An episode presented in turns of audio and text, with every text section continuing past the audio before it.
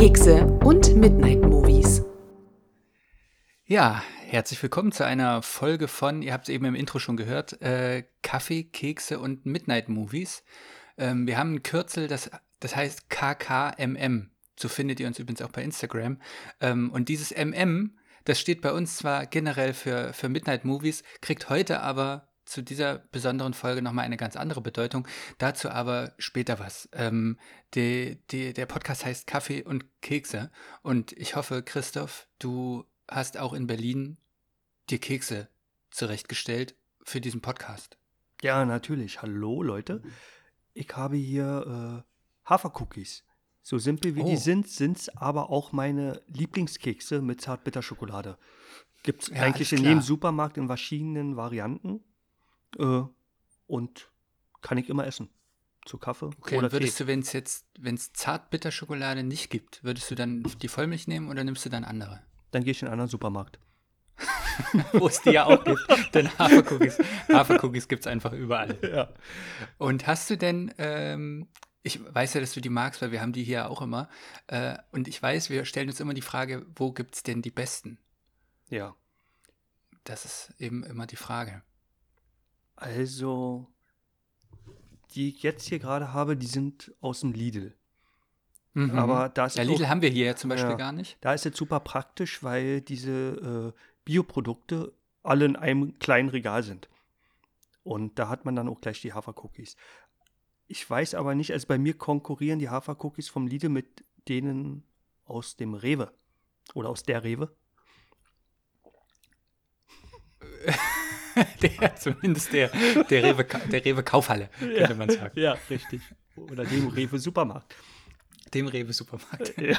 Ja, ich weiß, wir hatten mal irgendwo welche, waren das die vom Netto? Also wir haben ja hier Netto und da, dann sind dann immer auch die von Netto da. Wir hatten mal irgendwelche, die haben, die Zartbitte, die haben manchmal schon so einen leichten grauen, wie so ein Kühlschleier. Ja, wie so ein Kühlschleier oben drauf. Das, da denkt man erstmal, äh, aber ich glaube, das ist, eigentlich ist das ein Qualitätsmerkmal. Ja, die Hafercookies aus dem Lidl, die sind ja generell braun. Auf beiden Seiten. Ach so, stimmt, die sind, das gibt's ja auch noch, richtig. Genau. stimmt. Und das Boah, ist, das der, ist aufregend. Und das, äh, da ist der, der Keks an sich einfach noch braun. Ich weiß ja nicht, woran das liegt.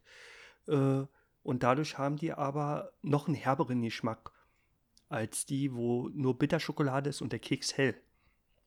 Ja, das Schöne ist, ich finde, wenn das so, wenn es so herb ist und so dunkel ist, dann ranzt man die sich nicht so hinter, dass sie Absolut. einem schnell aus den Ohren rauskommen, sondern man, man isst die bewusster, würde ich mal Ja. sagen. Das, das, Keks, das Kekserlebnis ist ein größerer, wenn die Schokolade herb ist. Ja, absolut. Also, Nicht, äh, nicht Herpes, sondern Herpes.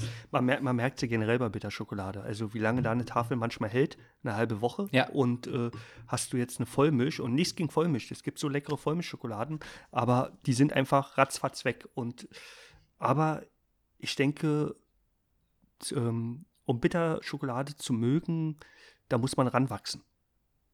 Mhm. Also wenn mir Bitterschokolade jemand als Kind äh, vor die Nase gesetzt hätte, ich hätte absolut abgelehnt. Definitiv. Das weiß ich tatsächlich gar nicht mehr, wie das, äh, wie das bei mir war. Ich glaube, ich mochte Schokolade allgemein. Und ich glaube, es kommt immer so ein bisschen drauf an, wo, also jetzt so, so krasse Bitterschokolade als Tafel habe ich, glaube ich, jetzt gar nicht so, auch gar nicht so gerne gegessen. Würde ich jetzt auch nicht, nicht unbedingt, äh, würde ich jetzt auch nicht unbedingt zu meiner Lieblingsschokolade zählen. Ähm, aber ich glaube, du hast vollkommen recht. Das ist so ein bisschen wie Oliven. Ja, ja. Oliven mag ich bis heute nicht. Oh, schade. Das, äh, schade. Das sagen viele. Mhm. ja. Ranwachsen hat ja auch ganz, ganz, ganz, ganz viel, um, um ganz billig und profan den Bogen zu unserem, zu unserem heutigen Thema zu finden. Ähm, Ranwachsen hat ja immer auch was trotzdem mit Kindheitserinnerungen zu tun, so wie du sagtest, früher Zartbitter Schokolade mochte ich nicht so. Ähm, und wir behandeln heute einen Film, oder wir besprechen, behandeln tun wir den nicht, dafür sind wir, glaube ich, also ich zumindest fühle mich nicht versiert genug, um den zu behandeln, aber wir können den besprechen, ähm, weil das einzige, die einzige Voraussetzung, die man braucht, um einen Film zu besprechen, ist, äh, den gesehen zu haben. Ähm, und im besten Falle sogar öfter. Ähm, und da haben wir heute einen Film da und jetzt kommen wir zu meinem, zu meinem, zu meinem super Einstieg mit MM. Denn heute wird äh, Kaffeekekse und Midnight Movies zu Kaffeekekse und Miss Marple. Und Oh. damit gebe ich doch auch gleich ab und ähm, würde mir wünschen, wenn du vielleicht uns ein bisschen was zu dem Film erzählst. Ja, also äh, wir wollen heute ein bisschen reden über 16.50 Uhr ab Paddington von 1961. Im Original heißt der Murder She Said. Äh, nach einem Roman der Autorin Agatha, Agatha Christie und von 1957 und das Buch heißt auch 16.50 Uhr ab Paddington. Ja, über den Film gibt es eigentlich von, vom vom Cast und von der Crew her gar nicht so viel zu sagen. Äh, die meisten Menschen werden Margaret Rutherford, die Hauptdarstellerin, kennen. Und da hört es unter Umständen auch schon auf. Bei mir ist es zumindest so. Ähm, ein paar Leute sind ihnen aus der Crew bekannt, von dem, von den ein oder anderen Filmen, aber es sind jetzt nicht die Namen, die einen sofort aus den Socken hauen, wenn man nicht ausgemachter Filmfan ist. Äh, der Bogen zur Bitterschokolade kommt jetzt gleich, mm. nämlich äh, ich habe diese Miss Marple-Filme in meiner Kindheit zum ersten Mal gesehen, vornehmlich bei meinen Großeltern und da gehörte das Marzipanbrot immer dazu. Und ah. Marzipanbrot hat ja in der Regel Bitterschokolade außen drumherum. Und Marzipanbrot war auch die einzige Ausnahme äh, innerhalb dieses, dieser Schokoladen, die ich mit Bitterschokolade gegessen habe als Kind. Wie war es denn bei dir, Matthias? Hast du. Äh, ich habe auch Filme? Marzipanbrot als Kind gegessen. ja, nee, wie war denn bei dir? Mit denen hast du. Äh, kanntest du die Filme vorher schon? Oder zumindest diesen Film? Genau, das ist, da ist genau der richtige, genau der richtige, äh, nicht Versprecher, aber genau der richtige äh, äh, Satz, den du da getroffen hast. Ich glaube, ich kannte nur diesen Film und kennen ist jetzt auch ähm, auf jeden Fall übertrieben. Also äh, als wir den jetzt hier nochmal geguckt haben, habe ich den gefühlt zum ersten Mal geguckt. Also ich glaube, ich habe den ganz früher geguckt ähm, mit meinen Eltern äh, und dann bestimmt auch nochmal später. Ich glaube, mit, äh, mit Franzi, meiner Frau, habe ich den vielleicht auch schon mal gesehen gehabt, bin mir nicht so sicher. Ähm, aber es ist jetzt, also der, ich sag mal, der Kriminalfilm oder ein bisschen weiter Kriminalfilm, Thriller, der ist schon, ähm, der ist in meiner Kindheit schon verwurzelt. Und deswegen liegt das auch nah. Ich glaube, wir haben mehr, ähm, und ich will gar nicht den Vergleich aufmachen, weil ich glaube, das würde eine eigene Folge füllen. Ähm, ich glaube, wir haben mehr Edgar Wallace-Filme geguckt als Miss Marple-Filme. Ähm, aber es liegt dann natürlich trotzdem auch nah, dass wir zumindest den einen dort geguckt haben. Äh, aber ich würde jetzt nicht sagen, dass ich jetzt direkt eine Kindheitserinnerung damit verknüpfe. Da geht es, glaube ich, mehr allgemein um das, um das Filmding. Also wenn ich keine Film-Kindheitserinnerung haben würde, dann würden wir jetzt vermutlich diesen, dann würden wir uns vermutlich gar nicht kennen. Ja. So weit würde ich sogar gehen. Oder zumindest nicht auf der Basis kennen, auf der wir uns kennen. Ähm, und deswegen finde ich trotzdem, dass dieser Film dort richtig platziert ist. Weil ich glaube, meine Eltern zum Beispiel, die haben viel dichtere Verbindungen damit. Die haben den wahrscheinlich auch viel öfter gesehen ähm, als ich. Ja. Ja, bei uns lief der damals ein, äh, klassischerweise im Sonntagabend mit äh, Nachmittagsprogramm. Äh, wobei auch schon die, die Konsequenz äh, von unserer Linie hier im Podcast zeigt, dass wir offen sind nach allen Seiten, weil das jetzt ein Nachmittagsfilm ist. Spätnachmittagsfilm, aber auf jeden Fall kein klassisches Midnight Movie. So, aber für uns kein genau. Grund, ihn hier nicht zu besprechen. Richtig, weil äh, dieses Midnight Movie ist vielleicht ähm, ist ja ein Begriff für sich, aber wir benutzen den bei uns für, für, eine, für eine Sorte von Film, die wir gucken, wenn wir uns sehen. Ähm, und dafür, dazu gibt es, so wie jetzt hier auch beim Podcast, immer Kaffee und, und Kekse. So, und wir möchten gern, weil wir, wir möchten mit diesem, mit diesem Podcast auch ein bisschen was, eine positive Assoziation schaffen. Wir möchten ähm, Filme besprechen, die wir mögen, das ist ganz, ganz wichtig. Das heißt nicht, dass wir nicht kritisch über manche Sachen sprechen können, aber es geht jetzt nicht darum, Filme zu verreißen, weil ich finde, das finde dasselbe zum Hören auch so ein bisschen unansprechend. Ähm, und es soll um Filme gehen, die ihr vielleicht noch nicht kennt. Es sollen Filme gehen, die ihr vielleicht mal äh, gesehen habt als Kind und habt dazu ein Marzipanbrot gegessen. Und jetzt ist wieder Weihnachten und ihr esst ein Marzipanbrot und denkt euch, ah, irgendwas assoziiere ich damit. Und dann hört ihr jetzt vielleicht diesen Podcast und denkt euch, ach genau, ich habe auch als Kind immer Marzipanbrot mit zartbitter Schokolade und Miss Marple äh, konsumiert. Ähm, oder es soll einfach darum gehen, dass ihr vielleicht einen Film schon sehr gut kennt und mit uns zusammen den Film sozusagen nochmal ein bisschen erlebt ähm, und danach vielleicht Bock habt, den nochmal zu gucken mit unter anderen Gesichtspunkten oder nochmal mit einer Konzentration auf was anderem. Und um da so ein bisschen auf ein paar Punkte einzugehen, werden wir abwechselnd einfach so ein paar Dinge aus dem Film ähm, uns herausnehmen, die wir, äh, die wir mögen Und wir haben uns das auch nicht vorher irgendwie ausgetauscht, wir haben uns nicht vorher besprochen, sondern das ist live und ungeschnitten, wie man ganz, wie man ganz billig äh, in einem Podcast sagt. Genau. So sieht's aus. Soll ich einfach mal den Anfang machen? Das wäre richtig klasse. Gut.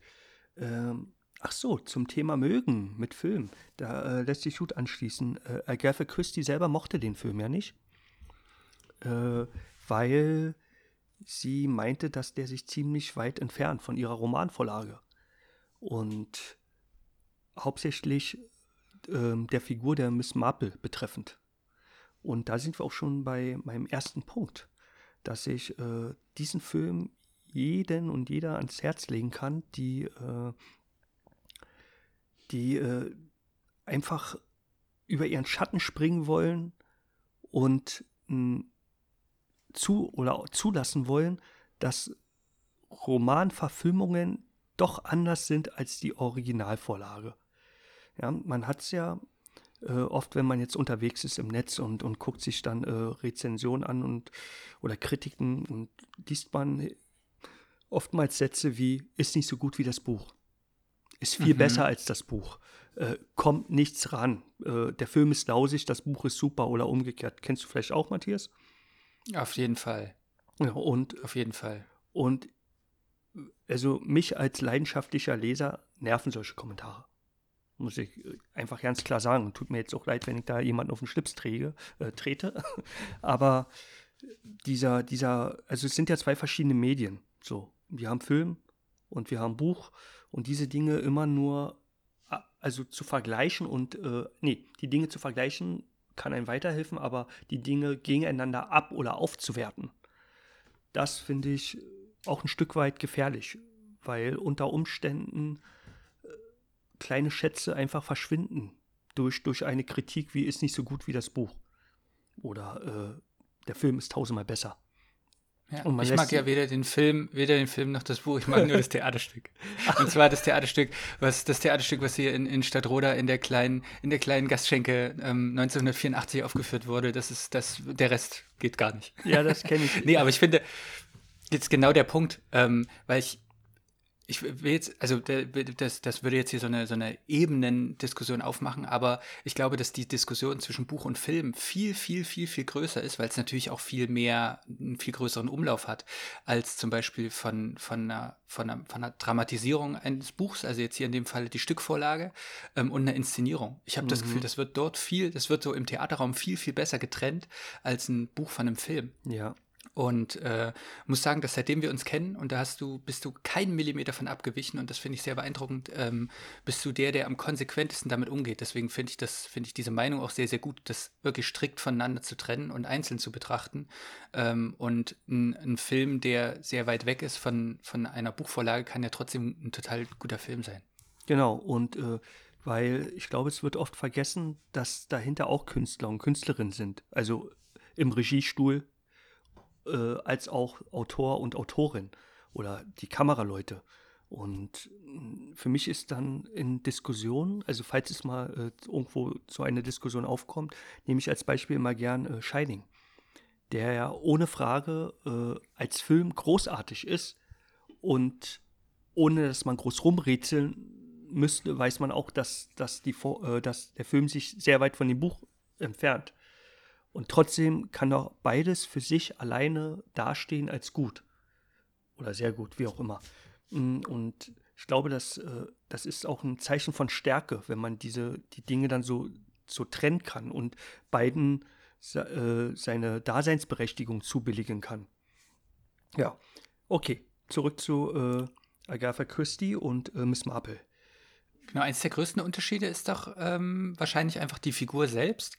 Du hast das Buch gelesen, ich habe es nicht mhm. gelesen. Ähm, kannst du das kurz umreißen? Ja, genau. Äh, also die, die literarische Miss Marple ist eher eine hagere äh, Frau, Frauengestalt mit, äh, mit, mit, mit Gerechtigkeitssinn. Das haben wir ja auch bei der filmischen äh, Figur. Nur, dass sie sich eher im Hintergrund aufhält und, und wegen ihres Alters auch schon äh, viele Gebrechen hat und äh, ihr Hautarzt sagte, sie soll nicht so viel machen und äh, sich nicht im Garten überanstrengen. Das, das wird in dem Buch auch fast eine Seite lang thematisiert. Und der Charakter, den Margaret Rutherford darstellt, der, der ist ja rüstig, der ist forsch, der, äh, mhm. der kennt da keinen Stopp. Da wirkt ja äh, äh ihr, ihr Kompagnon äh, Mr. Stringer zerbrechlich.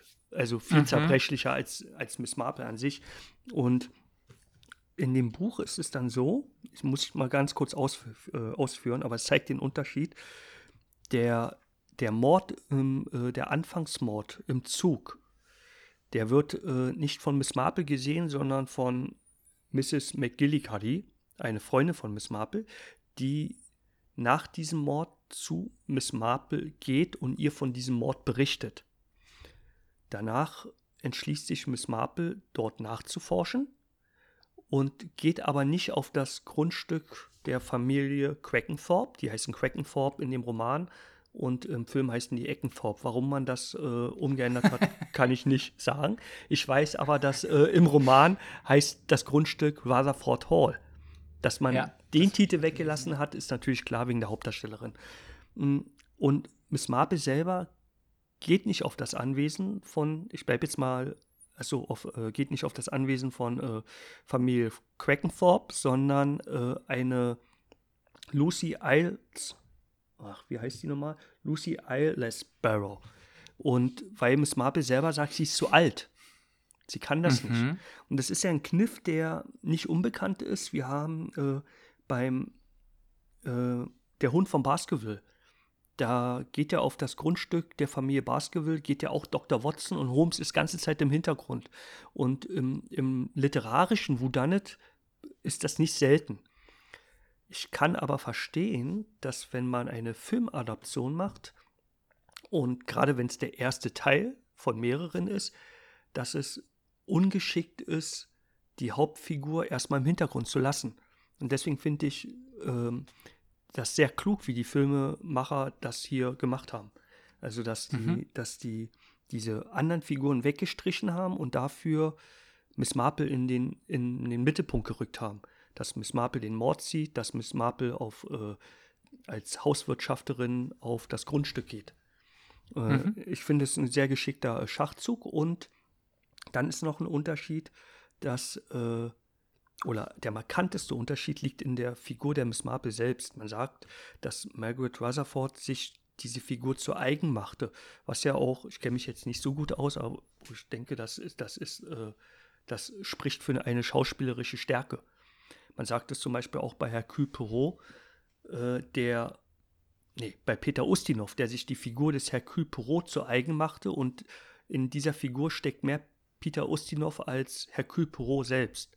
Und genau mhm. das gleiche haben wir hier bei Miss Marple, in, wo mehr Margaret Rutherford drin steckt, als die literarische Figur Miss Marple. Und es hat ja funktioniert.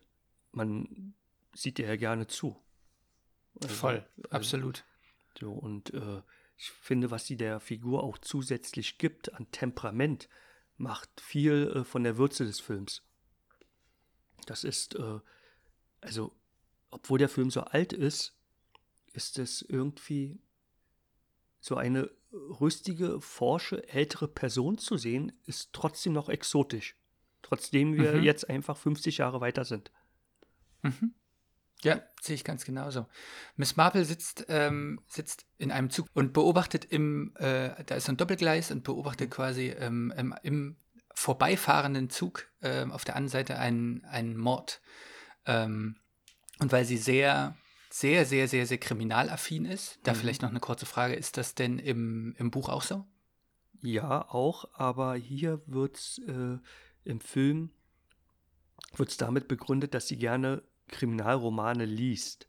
Zumindest genau. sagt sie das gegenüber dem Bibli Bibliothekar Mr. Stringer, was ich auch einen sehr schönen Zug finde. Und äh, noch eine kleine Anmerkung: Im Amerikanischen heißt der Roman äh, What Mrs. McGillicuddy Saw.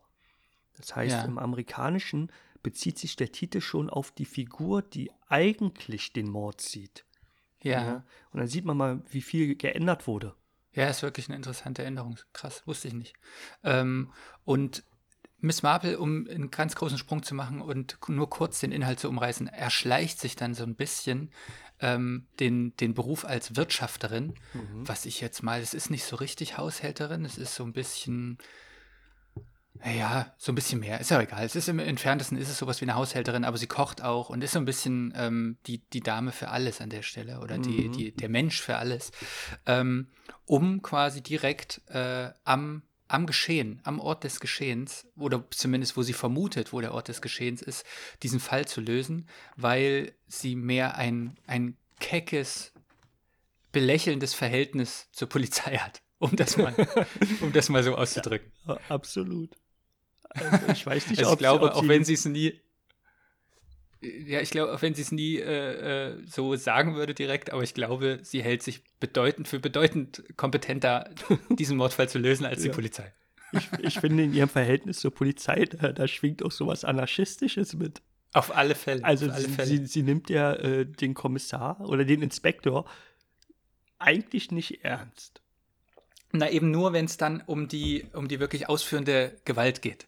Ja. Um das quasi, um das Festmachen, um das, um das Offizielle. Mhm. Aber dieses ganze Investigative, das, da, das belächelt sie. Genau, weil da, da gibt es ja auch diese tolle Szene, äh, wenn später äh, ein, ein Opfer gefunden wird. Also wir sind noch im ersten Drittel hier, also äh, ich glaube, äh, damit ist auch nicht zu viel verraten. Mhm. Und dann fragt der Inspektor, ich weiß gar nicht mehr wen, wer hat, äh, wer hat das Opfer gefunden? Und dann schwenkt die Kamera so rum und man sieht sie nur dastehen im, im, im, im Türrahmen Ja, ja, und, so, und so grinsend so wie, na, ich. Hm, so und ja. auch, auch nicht peinlich berührt oder so. Nee, im Western würde dort, würde dort jemand stehen und würde mit so einer Taschenuhr spielen. Ja. So, Richtig. als ob man, als ob die Person nur darauf gewartet hat, dass die Kamera jetzt auf sie zeigt. Mhm. Und dieses, äh, dieses sehr, sehr, naja, es ist nicht arrogant, aber es ist so von oben herab Ja, gelächelt. genau. Und weil das passt auch zu ihrer äh, resoluten Gesamterscheinung. So, Ja, also, da kommen wir auch direkt, das ist so schön, da kommen wir direkt zu meinem ersten Punkt. Äh, mein erster Punkt ist ganz albern und profan. Ähm, ich habe einfach Miss Marple aufgeschrieben, ja. was mir gut gefällt. Fertig. Nein, natürlich nicht. Ähm, ich finde das beeindruckend und du hast das schon so ein bisschen angesprochen und das würde ich nochmal so ein bisschen als meinen Punkt definieren an der Stelle oder zu meinem Punkt zuschreiben. Ähm, das ist ein Film, wo eine, eine, eine alte Frau, ich sage das jetzt mal so einfach, eine alte Frau, die die Hauptdarstellerin ist äh, oder die Hauptprotagonistin ähm, und trotzdem ist das kein Film über eine alte Frau. Und das finde ich sehr, sehr gut gelöst. Da würde mich, da frage ich dich dann an der richtigen Stelle, würde mich mal interessieren, ob das im Buch genauso ist. Ähm, weil es gibt so ein bisschen die, ich habe mal so ein bisschen so eine Filmtheorie ähm, gelesen, oder eine Bühnentheorie ist es mehr, weil ich glaube, es ist noch älter als, als Film, ähm, dass man dem, den Mann mit dem Holzbein nicht zu 100% der Inszenierung über die Bühne humpeln sehen muss, sondern immer nur in ganz, ganz kleinen, hintergründigen Sachen sehen muss, dass er gebrechlich ist. Mhm. So, und das finde ich bei Miss Marple, ich finde, ähm, es ist eine alte Frau, aber ich finde trotzdem nicht, dass das, das alte Frau sein ein Hauptmotiv ist, sondern dass das nur mit reinspielt. Ja. Äh, und ich finde, es wird auch nicht benutzt, um irgendwelche Sachen zu erklären oder irgendwelche Sachen zu erzählen, sondern es ist einfach äh, eine, die diesen Kriminalfall löst und die alt ist. Äh, und es gibt natürlich ganz am Ende, ähm, und da verrate ich jetzt auch nichts, keine Sorge, äh, ganz am Ende gibt es einen Punkt, wo sie bewusstlos wird, Mhm. weil eben doch der, der Moment der Anstrengung zu groß wurde. Mhm. Aber das ist eben nur einer dieser ganz, ganz kleinen Momente, wo man einfach ähm, daran erinnert wird, okay, sie ist alt. Aber ansonsten ist sie so souverän wie alle anderen in diesem Film auch, die alle, die alle jünger sind als sie. Mhm. Äh, und das finde ich sehr angenehm und ich glaube, das macht das für den Zuschauenden, der oder die vielleicht ähm, viel jünger ist, Mhm. so wie wir Mhm. noch, je nachdem, wann man diesen Podcast hört. ähm, zum Zuschauen und zum Reinfinden, glaube ich, einfacher. Also ich finde, das ist clever gelöst. Ja, im, im Buch, wie ich vorhin schon mal erwähnte, das ist ja nicht so. Da ist Ja. sie sich ihres Alters absolut bewusst und schickt ja äh, eine andere Protagonistin, nämlich diese äh, Lucy Eilesbarrow, äh, auf das als in der Rolle als Hauswirtschafterin auf das Gelände zu der Ja. Familie. Ähm, das hat man hier im, im Film ausgeklammert und ich finde das auch mit Bravo gemacht. Also äh, auch die, die, die, die Neugier von der, dieser Miss Marple, da sprüht ja eine Lebensenergie raus. Also Mhm. da geht es nicht äh, darum, äh, im Ohrensessel, ob, obwohl, da geht es nicht darum, im Ohrensessel die ganze Zeit zu sitzen, aber da gibt es diese eine Szene, wo sie in der Küche einschläft und der Abwasch stürmt sich dahinter. Und dann sieht man äh, so fast expressionistisch den Gärtner im Hintergrund des Ja. Fensterluken. Ja. Äh, Ja, aber auch da, das ist super spät. Äh, Genau. Wir hatten nochmal zurückgespult gehabt, ich glaube, es ist halb zwölf sogar. Ja. Und ich finde auch da, wenn ich da den ganzen Mhm. Tag geschuftet hätte und hätte dieses Riesenessen dort gemacht, dann hätte ich mich wahrscheinlich auch ja. um halb zwölf. Ich finde, das ist auch so, das ist sowas, das definiert die Figur ein bisschen, Ja. aber ich finde, es definiert sie eher über einen Charakterzug als über ihr Alter. Richtig, und ich glaube, So. genau, das, da liegt diese, äh, das, das, dieses, dieses Kecke drin, weil ich, man denkt nicht, schl sie schläft dort, oder weil sie nicht mehr kann und äh, ihr das Alter auf den Schultern drückt, sondern sie schläft da, weil sie jetzt einfach Schluss machen will. Pause. Richtig. So, und weil scheißegal ist, dann schläft sie jetzt halt eine Stunde Ja. und macht halt um zwei dann den Abwasch. Ja. Das hat ihr doch niemand. Sie macht diesen Abwasch, wird sie machen irgendwann, Mhm. aber wann sie den Abwasch macht, das, Richtig. das macht- ist nur ihr überlassen. Genau. Und, und, das, und das merken ja auch die anderen, weil da sind wir wieder bei dem Punkt, den du meintest, dass das, es wird nicht als Alter wahrgenommen. Äh, weil dann kommt ja der Gärtner rein und schleicht um sie rum und dann nimmt er den, den Schürhaken und macht total Genau. Krach. Und sie schreckt so hoch und er macht ja nicht den Krach, weil er sagen will, ich will die alte Frau ersch- erschrecken, sondern ich will die faule Frau erschrecken. So. Ja, richtig. So. Und sie schreckt dann so Richtig. hoch und äh, es gibt äh, nur einen Punkt, wo es, also in meiner Erinnerung zumindest, wo es ums Alter geht. Und das ist, als der, der, äh, der Neffe Alexander kommt und sagt, er hat eigentlich eine Jane Mansfield äh, erwartet. so, Für ja, alle, die Jane Mansfield nicht kennen, das ist so eine Art Marilyn Monroe-Typ der 50er und 60er Jahre. Äh, und hat zufällig auch die gleichen Initialien wie äh, Jane Marple. Ja. mhm. Mm. Und ich glaube, das ist die einzige Anspielung. Ach nee, es gibt noch eine. Äh, Und er, da zeigt sich doch die Familienähnlichkeit äh, von dem Neffen und dem, dem, dem, den Familienoberhaupt, weil ich ja. glaube, der sagt auch irgendwas wie alte Jungfer oder irgend so einen Satz sagt er. Mhm. Äh, Und er möchte eigentlich was Jüngeres haben, oder? Und so ein Mhm. Satz fällt doch, als sie, als sie zum Mhm. ersten Mal Ja. aufeinandertreffen. Genau, da gibt es ja so ein paar, also ich glaube, jeder, jeder von den, äh, von den ProtagonistInnen sagt irgendwann, sind sie nicht ein bisschen alt für den Job? Das ist ein harter Mhm. Job. Und ich finde, das ist fast trotzdem genau ein Punkt, der dahin spricht, weil sie sprechen es kurz an, Mhm. weil es ist ja ganz klar in der Optik, dass die Frau einfach alt ist. Ähm, und sie sagt aber, nö. Ja. Und damit sind die Fronten geklärt, das ist gesagt, sie hat gesagt, und, und ich finde, ab diesem Moment, und da sind wir bei dem Ding, Punkt, was du eben gesagt hast mit dem, mit dem Gärtner, der eben nicht die alte Frau erschrecken will, sondern die faule, Mhm. die Fronten sind geklärt und dann ist das auch, dann ist das okay. Ja. Und dann muss sie dafür auch, sie hat gesagt, sie schafft das. Mhm. Und dann spielt das Alter für mich jetzt als Mensch, der dort wohnt, keine Rolle mehr. Und dann muss sie aber Mhm. ihren Job auch so machen. Und sie, genau, sie geht noch einen Schritt darüber hinaus. Sie belehrt äh, die äh, Bewohner, Bewohnerin äh, von dem äh, Grundstück noch eines Besseren. Weil Ja. du hast vollkommen recht, jeder sagt diesen Satz, sind sie vielleicht zu alt, gerade als sie sich vorstellt und äh, am Ende wissen wir ja, was Miss Marple alles in die Gänge leitet und welche Ehrfurcht äh, ihr entgegengebracht wird, bis hin zu, ohne jetzt zu sagen wer, bis Heiratsanträgen. Also es Mhm. geht ja bis zum Heiratsantrag. Ja, und Mhm. dann, äh, dann, also dass, dass, dass sie, sie überspielt das Alter. So, also nee, überspielt äh, ist falsch. Ähm, das wäre so, als würde sie äh, anderen etwas vormachen. Sie, äh, sie überzeugt die anderen, dass in ihr Genau. noch was viel Jüngeres steckt. Und dass sie noch die Kraft hat. Äh, das Naja, und alles- sie ist ja unterwegs. Sie Ja. fährt ja im, im, sie fährt im Zug, sie äh, hat ihren besten Kumpel, Mr. Stringer, der, glaube ich, im Roman sogar der kommt gar nicht ihr vor. Mann oder ihr Freund ist, oder? Nee, Oh. nee, der kommt gar nicht vor. Der, der ist äh, hinzugeschrieben worden, weil Margaret Rutherford ihren Mann, Mr. Stringer, ich glaube, der heißt Davis Stringer, ich weiß es nicht genau, äh, dabei haben wollte. Der ist extra Ah, reingeschrieben ja worden. Der existiert gar nicht. Das ist sozusagen. Sag mal, aber der Schauspieler heißt doch Stringer mit Vornamen, ne? Was ist denn da Ja. los? Nee, der heißt, der heißt auch Stringer. Ach nee, ich bin ein Vollhorst, der heißt Stringer Davis. Ja, genau. Richtig, richtig. Genau. Äh, extra reingeschrieben worden äh, als ihr Buddy. Ah, okay. Das ist der Mann von Margaret Rutherford. Genau. Die waren Ach. auch bis zum Tod zusammen und äh, wir dürfen nicht vergessen, ich glaube, die Frau war damals 69 Jahre alt oder Mhm. 70, irgendwie so in dem Dreh. Äh, und da waren die schon lange zusammen. Mhm. So, und äh, es gab, sie hat ihn auch in ein paar andere Filme rein, äh, reingeschleust, aber keine Ahnung jetzt, wie die Filme heißen. Ja. So, ich will, wir hatten abwechselnd gesagt, aber Ja. an dieser Stelle ist einfach der perfekte Punkt, wo mein zweiter Punkt, äh, wo mein zweiter, mein, mein zweiter Punkt schon ins Spiel Ja. kommt.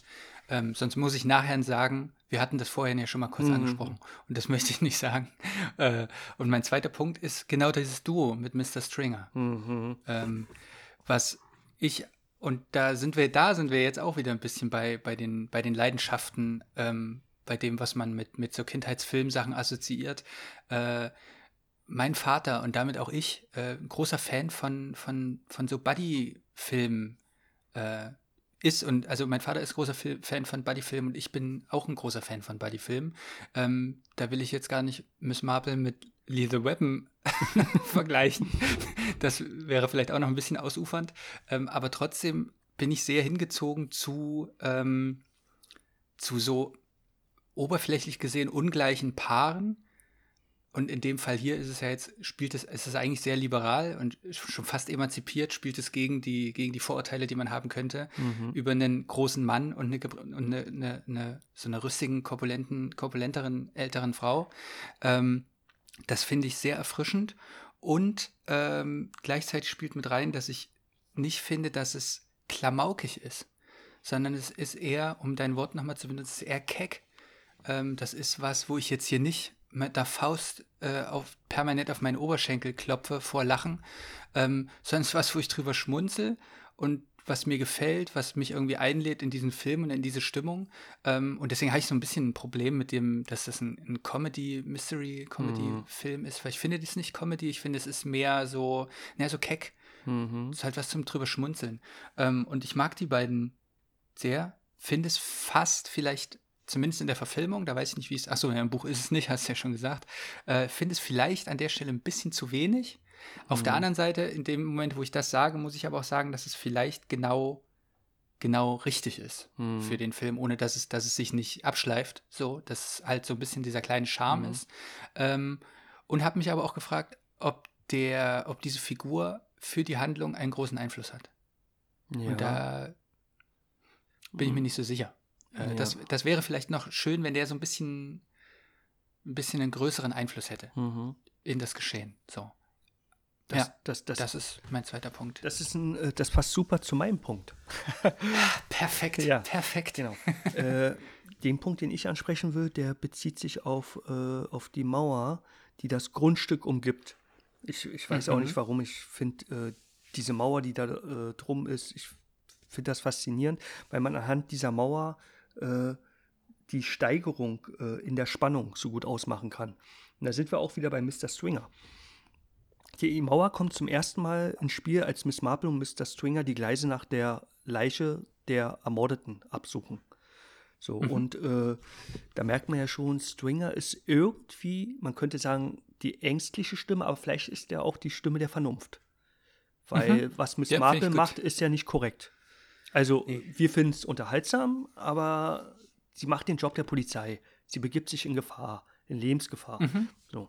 Und die suchen auf jeden Fall dann äh, nach den Spuren und dann finden sie ja so ein, so ein Pelzbüschel vom Mantelkragen irgendwie in der Mauer. Mhm, genau. Und äh, damit wäre für Mr. Stringer eigentlich schon alles erledigt. Man könnte der Polizei Bescheid sagen, aber stattdessen will Miss Marple noch über diese Mauer gucken und bittet Mr. Stringer, dass er Holperleiter macht. Dann guckt sie Mhm. rüber und das Erste, was sie sieht, ist äh, der Typ namens Hillman.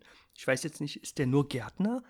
Weil man sieht ihn auch, also die, mit, mit diesen Jobs komme ich so ein bisschen durcheinander, weil da gibt es ja, ja, noch. vielleicht sowas wie ein Hausmeister oder Genau, so. weil da gibt es ja auch noch die Mrs. Kidder, die äh, eine andere Angestellte und sind die alles Hauswirtschafter? Nee, ich glaube, Miss, Miss Kidder, äh, die ist, glaube ich, so wie so eine, weil die kriegt ja mal Geld von Miss Marple. Ich glaube, dass die so auch Einkäufe macht Ah. äh, und vielleicht auch regelmäßig irgendwelche Sachen, irgendwelche Sachen besorgt. Ja. Wie sozusagen so ein bisschen die, ähm, die Zulieferin von außen. Ja. Vielleicht so, wenn es um so städtische Sachen geht. Und ich glaube, er, Hillman, hast du gesagt? Ja. Ähm, er wird so, ne, Hausmeister ist vielleicht auch falsch, wird schon hauptsächlich Gärtner sein, aber ich glaube, Mhm. er ist auch für die Stelle und so. Mhm. Ähm, Instandhaltung ist Ja. vielleicht Facility Management. Die, äh, ein kleiner Einschub, äh, die äh, Mrs. Kidder äh, wird gespielt von Joan Hickson, die die Miss Marple in der bekannten BBC-Verfilmung äh, spielt, die auch vom rein Äußerlichen der literarischen Miss Marple viel, viel näher kommt. Und die Verfilmungen sind auch sehr originalgetreu. Natürlich hat man nicht mit 1650 ab Paddington angefangen und hat äh, Fälle genommen, wo Miss Marple stärker im Mittelpunkt ist. Okay, ähm, nochmal zu dieser Mauer zurück. Äh, Mr. Stringer hilft ihr dann hoch, dann guckt Miss Marple rüber, während er unten ist. Er hat keinen Blick auf, auf, auf das Grundstück. Und das Erste, was sie sieht, ist dieser Gärtner und der Hund. Und dann haben wir so, ein- so, ein- so, eine, so, ein, ähm, so, ein, so einen Blick auf, den, auf, die, auf das finstere Gesicht des Gärtners und der gefährliche Mhm. Hund. Das heißt, das Erste, was Miss Marple sieht, ist Gefahr da drüben Mhm. oder äh, eine Bedrohung. Äh, daraufhin sagt äh, Mr. Stringer, Miss Marple, Ihre Überlegungen enden immer mit einem gefährlichen Plan. Also die Stimme der Vernunft. Er will sie schon vorwarnen, aber Miss Marple interessiert das alles überhaupt nicht. Und das nächste Mal sehen wir die Mauer, äh, als sie sich per Chauffeur oder Taxi äh, in der Rolle als Hauswirtschafterin auf das Grundstück fahren lässt. Sie fährt dann auf dieses Grundstück und im Hintergrund haben wir äh, die, äh, das, das, das Zugsignal, was uns als Zuschauer sagen soll, hallo, Erinnerung, auch wenn es jetzt ein bisschen spaßig und gemütlich war, es geht hier noch um einen Mord.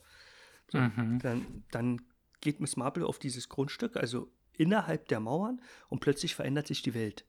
Und ich glaube, genau diese Dinge habe ich als Kind wahrgenommen, weil ich habe diese Filme nicht damals geguckt und mir auf die auf Oberschenkel geklatscht und habe gesagt, äh, ach, das ist Comedy pur. Mhm. Sondern ich fand die Stimmung bedrohlich. Wenn auch wohlig bedrohlich. und nicht, nicht äh, äh, verstörend bedrohlich. Weil dann kommt, dann kommt Mhm. sie, äh, dann geht sie auf das Grundstück und wir haben ja schon viele alte Filme gesehen, so mit, mit Vincent Price. Und äh, wenn, wenn, wenn der Besucher von außen auf ein Schloss kommt, und ich finde, da ist es genauso, es wird plötzlich so Gothic-mäßig. Weil, Oh ja. weil wir haben äh, das Anwesen, wir haben auf dem Anwesen regiert das Patriarchat, der, Ja. der, der äh, Luther Eckenthorpe als der, das Familienoberhaupt. Wir haben eine dysfunktionale Familie.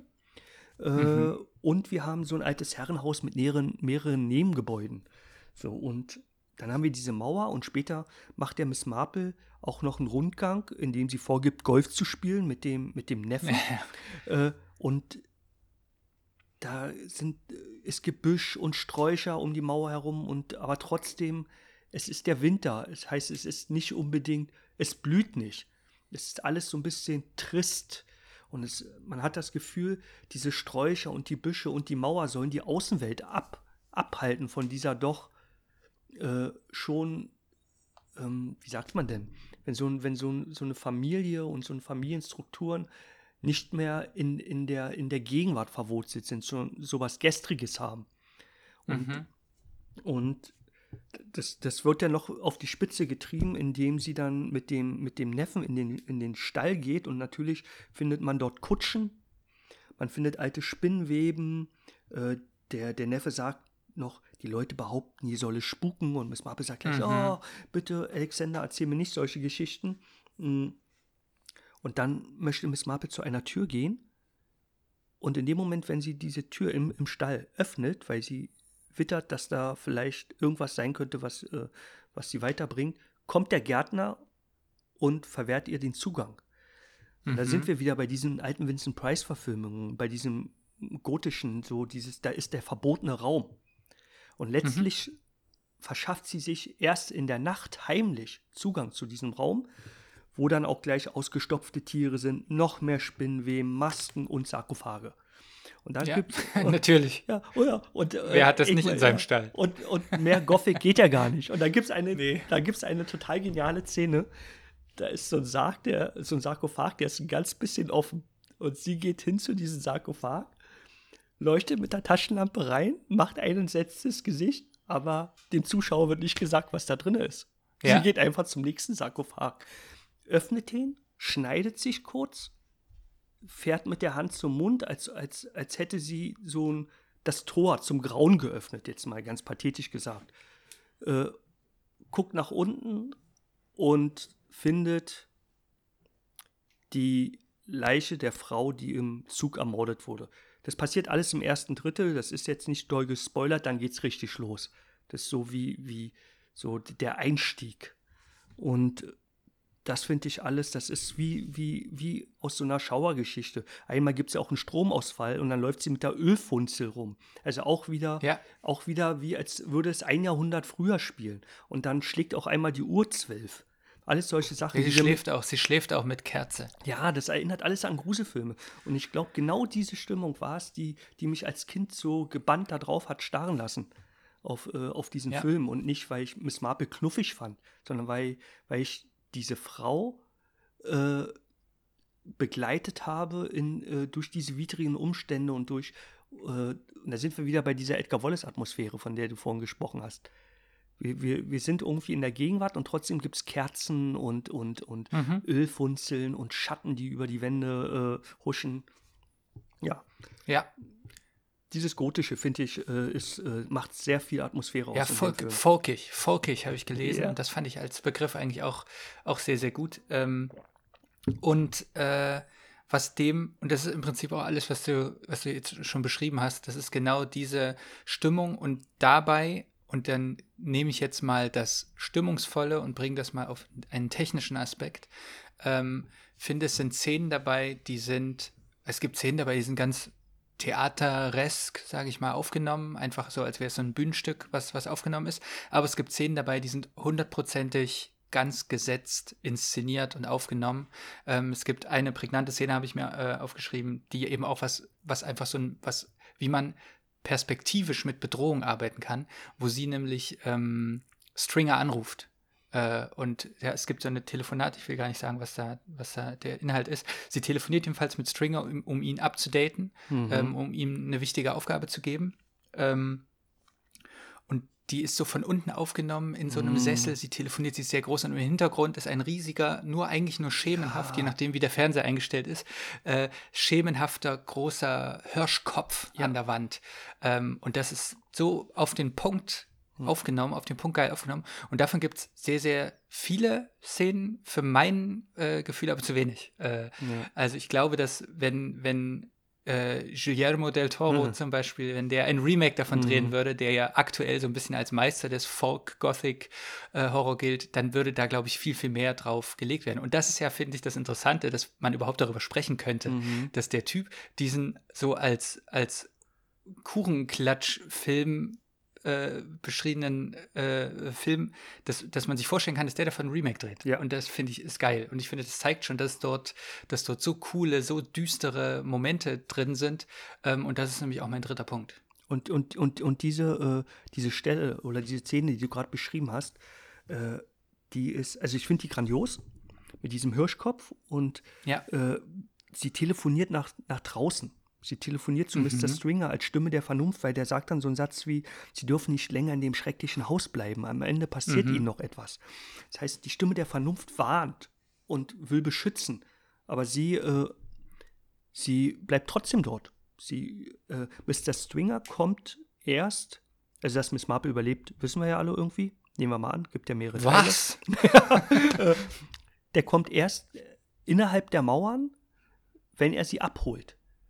Und da sind wir bei dem anderen Punkt, äh, von dem du vorhin gesprochen hast, äh, ob wir da auch Zeuge sind von einer äh, ganz emanzipierten Beziehung. Mhm. Weil jetzt ist, also Miss Marple als Heldin und der, der, der vermeintlich starke, in dieser Zeit zumindest noch, wir sind Anfang der 60er und wir sind auch noch in, in, in, in Großbritannien, äh, kommt erst, als die Gefahr gebannt ist auf das Grundstück. So, und das, das sagt ja sehr viel über diese Frauenfigur aus, die sich da äh, durchsetzt. Größtenteils alleine. Ja. Ich habe noch einen kleinen Punkt. Und der Na ist- bitte, und ich der bin ist, gespannt. Und der ist winzig. Äh, da habe ich vorher noch eine Frage, weil das hat Recherche Okay. gekostet. Äh, wie macht denn ein Zug?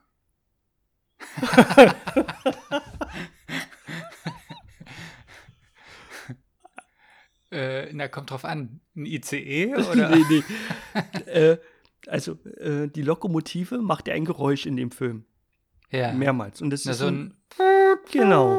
Und das ist ein Geräusch, was wir also in der Kindheit irgendwie Standard war, wenn man Ja, ja, gespielt klar, hat oder auf mit der alle Fälle. Eisenbahn und so. ja, und- na, selbst die Modelleisenbahnen Ja. haben wir den Geräusch, haben wir dieses Ja. Geräusch mit, mit Genau. installiert. Du sagst es schon, dieses Geräusch, ich wusste nicht, wie ich das nennen soll. Ist das ein, ein Ja. Zugtuten oder was ist das? Mhm. Äh, dann habe ich meine Partnerin gefragt und die wusste auch nicht, also plötzlich, wie sagt man denn dazu? Und ich glaube aber als Kind Ha. weiß man den Begriff, irgendwie vergisst man den. Ja, jedenfalls habe ich recherchiert und das heißt Dampflokpfeife. Ach, jetzt fasse ich, mir mit der- fasse ich mir mit der flachen Hand an die Stirn. Wie konnte ich das nur vergessen? Natürlich. Die Dampflokpfeife. Die sogenannte Dampflokpfeife und äh, die, äh, diese Dampflokpfeife, also ich finde die ja toll, weil die äh, so ein warmes und nostalgisches Gefühl hervorruft wie der Schlag vom Big Ben. Ja, So, du hörst dieses und äh, man fühlt sich gleich in einen Schwarz-Weiß-Film hineinversetzt. Äh, und diese Pfeife wird, kommt immer vor, wenn Gefahr ist. Ah. Die kommt am Anfang vor. Die kommt äh, vor, als Miss Marple zum ersten Mal äh, auf das Grundstück, äh, ähm, das Grundstück zum ersten Mal betritt. Dann hört man sie im Hintergrund. Als sie in der Nacht ihre heimliche Exkursion macht, kommt diese Pfeife vor. Und als Mrs. Kidder, ich sag nicht wen, später noch jemanden findet, hört sich der Schrei, den Mrs. Kidder gibt, abgibt, fast genauso an wie, die, wie diese Dampflokpfeife. Und als Miss Marple selber in Gefahr gerät, in eine ganz brenzlige Situation, haben wir im Hintergrund auch nochmal diese Dampflokpfeife. Äh, Mhm. und ich finde das Ja. sehr geschickt gemacht, weil ich glaube, es funktioniert unbewusst, dass der Zuschauer äh, dann immer wieder dran denkt, hey, es geht hier um Mord. Klar, ist Und- auf jeden Fall eine, eine Form der Konditionierung. Ja, ohne Auf- dass, in, ohne in dass, kürzester genau, Zeit. ohne dass wir das immer wieder thematisieren müssen. Und, und so können wir uns auch ganz kleine komödiantische äh, Szenen oder äh, ähm, Dialoge erlauben. Weil Mhm. diese Pfeife immer wieder sagt, hey, jetzt habt ihr kurz gelacht, aber ihr wisst, Miss Marple begibt sich hier in Gefahr. Und das, Mhm. das finde ich super gemacht. Mhm. Ja. Ja, ist ein super Punkt. Der Schrei von Miss Kidder ist, glaube ich, ist in meiner persönlichen Top 10 der Filmschreie der Filmgeschichte. Ja. Der ist großartig. Also, wenn's, wenn's, wenn ihr jetzt alles, was ihr jetzt gehört habt, denkt, naja, den gucke ich mir trotzdem nicht an, ähm, dann guckt ihn euch an, weil da ist der Schrei von Miss Kidder. Ja. Und den kann man sich, den kann man sich ausdrucken und an die Wand hängen und einen kleinen Knopf da rein installieren, wie so eine Grußkarte, die man aufklappt. Mhm. Und wenn man da drauf drückt und dann kommt der Schrei, dann, dann geht's einem gut. Ja. genau. Ja, dann sind wir, Ja, sehr schön. sind wir durch, oder? Auf alle Fälle. Der Kaffee ist zum Glück nicht kalt, sondern alle. Ähm, Und einen kleinen, eine Hälfte von einem Keks. Ich habe gar nicht gesagt, was ich für Keks habe. Ich habe ähm, selbst auseinandergeschnittene Vanillekipferl Oh, aus Fertigteig. Äh, aus Fertigteig. Ähm, aber die sind leider lecker. Was soll ich sagen? Ähm, und mit diesem, mit diesem letzten halben Vanillekipferl und vielleicht hast du ja auch noch einen, einen halben Hafercookie mit Zartbitterschokolade äh, am Start. ich habe noch viel, viel mehr. Ich habe mich, äh, ich habe äh, mir nicht getraut äh, zu essen vor dem Mikro. Ja, ist auch, das ist, man nimmt sich das immer so vor, deswegen bin ich froh, dass ich trotzdem irgendwie geschafft habe, den Kaffee alle zu Ja. kriegen. Ähm, aber das woll- wollen wir ja auch nicht. Also das soll ja mehr so ein Keksgefühl und nicht ein Keksgeräusch sein. Ja, es würde nicht, schon dass man noch gehen. so ja. laut schnurpst, dass man die Dampflok nicht hört. Es würde schon gehen, wenn ich mutiger wäre, weil ich bin ja eigentlich ein leidenschaftlicher Dipper.